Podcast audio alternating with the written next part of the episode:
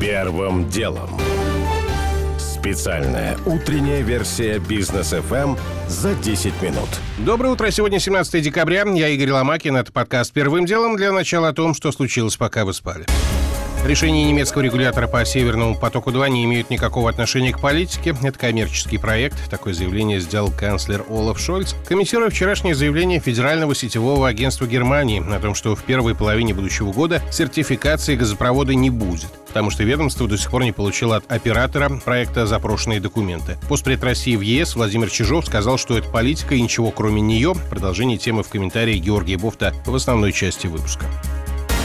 Александр Сакуров написал обращение главе СПЧ Валерию Фадееву, в котором принес извинения за произошедшее на встрече Совета с президентом, а также рассказал, что друзья предупредили об угрозе его жизни. РБК приводит цитату «Единственной гарантией моей жизни может быть воспрепятствование со стороны президента столь радикальной развязки». На прошлой неделе Сакуров на встрече Путина с СПЧ высказал мысль о возможности самоопределения некоторых регионов России, чем вызвал критику со стороны президента, а затем власти Чечни попросили СК и Генпрокуратуру проверить заявление режиссера на экстремизм и разжигание розни.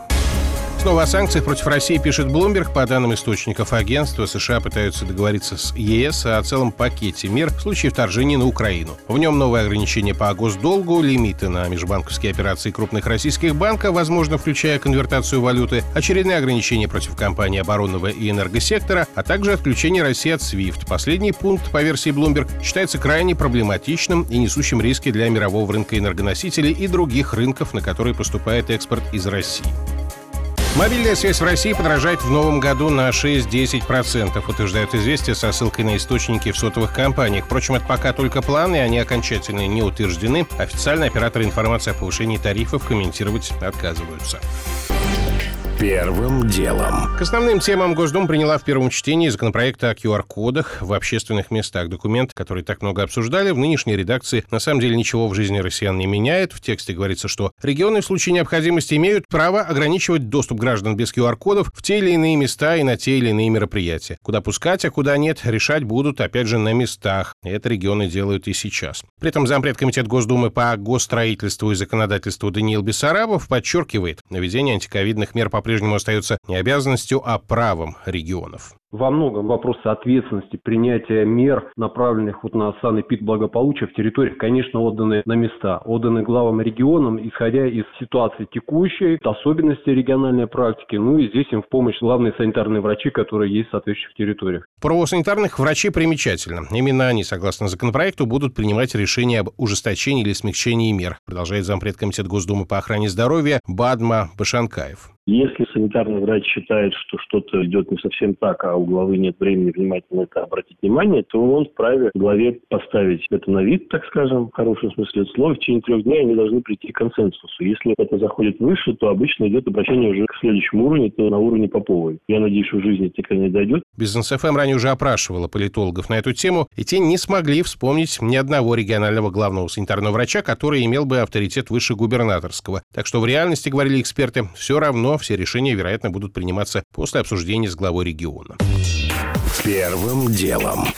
От омикрона нам не укрыться. Об этом прямым текстом сообщила, выступая в Госдуме, вице-премьер Татьяна Голикова. По ее словам, новый штамм коронавируса выявлен уже у 25 россиян, причем не только в Москве и Подмосковье, но также в Петербурге и в Ростове-на-Дону. И избежать дальнейшего распространения омикрона невозможно. В качестве ответа на новый вызов российские власти рассматривают возможность делать ревакцинацию чаще, чем раз в полгода. Так уже поступают на Западе. Кроме того, правительство возлагает надежды на обновленную вакцину «Спутник Ви», созданную как раз под омикрон. На Центре Гамалеи прямо сейчас проводят первые стадии клинических испытаний. И, как заявляет в РФПИ, уже к 20 февраля в России будут доступны несколько сотен миллионов доз новой вакцины. Оценить этот прогноз мы попросили директора по развитию аналитической компании РНС Фарма Николая Беспалова. Очень сложно эти сроки либо подтвердить, либо опровергнуть. В принципе, это реалистично. Скорее всего, большинство проблем, связанных с масштабированием производства, уже было решено на ранних этапах производства вакцины. И, в общем-то, на эти рельсы уже можно относительно спокойно, относительно беспроблемно выпускать новый модифицированный продукт. Другое дело, что здесь есть еще определенные, скажем так, нюансы, связанные с организацией этого процесса и с получением необходимых разрешений. Так что, ну, чисто технически, наверное, к февралю успеть можно, но будут ли это действительно там сотни миллионов доз, сказать сложно. В любом случае, наверное, там к весне, может быть,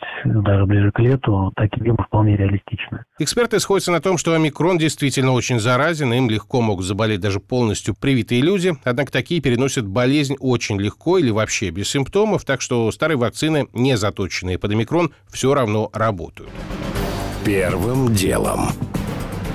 Отношения России и Германии при новом канцлере Шольце начинаются не самым лучшим образом. Суд сажает пожизненно россиянина, застрелившего в Берлине бывшего чеченского боевика Хангашвили. Произошедшее называют операцией российских спецслужб, после чего немецкие власти объявляют о высылке двух наших дипломатов. На следующий день Арти начинает вещание на немецком языке. YouTube-канал моментально блокируется сервисом. И тут же немецкий сетевой регулятор заявляет, Россия не подала нужные бумаги, поэтому запуск Северного потока-2 в первой половине года невозможен. О ситуации Георгий Бофт. Вроде бы чистая бюрократия, никакой политики. Однако же, еще месяц назад многие всерьез рассуждали о возможности запустить газопровод чуть ли не в конце текущего года. Нынешняя задержка чудесным образом совпала с очередным обострением вокруг Украины и вообще отношений России и Запада. Однако у нового канцлера Шольца руки совершенно чисты, все же происходит строго по правилу. А когда подойдет новый дедлайн сертификации, ситуация вокруг Украины уже каким-то образом может проясниться. И если там все пойдет не так, то проект Северного потока вполне может быть заблокирован уже в рамках нового санкционного пакета. Вдобавок ко всему, еще и общий экономический фон российско-германских отношений сильно испортился в последние годы. При том, что для немецких элит на первом месте во всякой геополитике традиционно для последних десятилетий стоит прежде всего геоэкономика. Так вот, Россия сейчас не входит даже в первую десятку главных торговых партнеров Германии, где на первом месте Китай, США на третьем, а на остальных страны Европы, включая таких отнюдь не гигантов, как Австрия и Чехия по товарообороту, который в прошлом году снизился примерно на пятую часть, мы для Германии сейчас примерно как Венгрия, с немногим более 50 миллиардами евро. Это показатель 2005 года, когда Ангела Меркель, собственно, и стала канцлером. Так вот мы теперь, получается, обнулились. Георгий Буфт.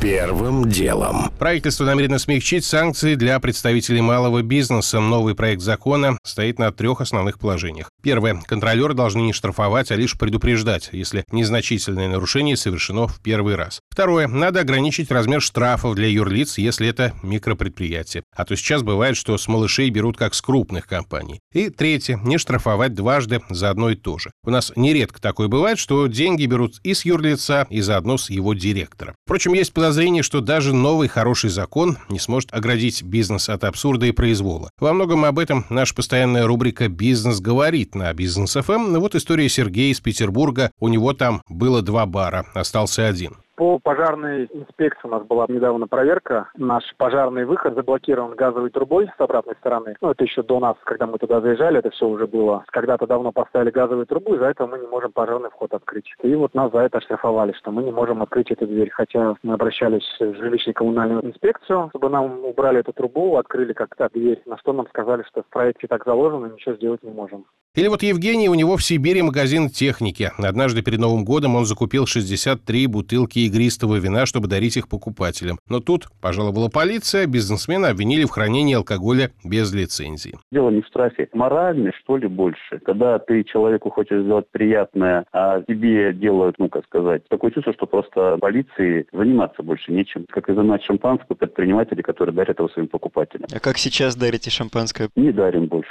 Владимир из Подмосковья, у которого предприятие по производству медтехники, однажды заплатил штраф, потому что проверяющим не понравилась вышивка вышивка на штанах рабочих. Штаны, кстати, изъяли. Теперь предприниматель осторожничает. У нас нанята целая организация, которая обслуживает мою компанию и эта организация, она занимается ведением журналов, техника безопасности, поверки, пожарка. Вообще все, что только нужно вести, у нас журналов и всяких этих штук просто какое-то неимоверное количество. И этой конторе мы действительно платим приличные деньги в месяц ровно для того, чтобы у нас не было штрафов. По данным опоры России за позапрошлый год, малый бизнес в стране штрафовали в сумме на 90 миллиардов рублей. Это на 30 миллиардов больше, чем в том же году было потрачено государством на нацпроект по развитию малого и среднего предпринимательства. Что тут добавишь? Первым делом. Уже не успеваю рассказать подробно о том, что фигурантом дела, в котором фигурировали почти 400 килограммов кокаина и посольство России в Аргентине, обвинение попросило сроки от 15 до 19 лет лишения свободы. Приговор огласят в следующую среду. О том, что Ассоциация профессиональных инвесторов обнаружила риски нарушения прав миноритариев при переезде российских компаний во внутренние офшоры. И о том, что турецкая лира с начала года обвалилась к доллару более чем в два раза. Значит ли это, что для нас подешевеют товары из Турции? У меня же пока все. Это был Игорь Ломакин и подкаст «Первым делом». Кому мало, переходите в Браткаст. Мы вернемся в понедельник. Первым делом. Специальная утренняя версия бизнес FM за 10 минут.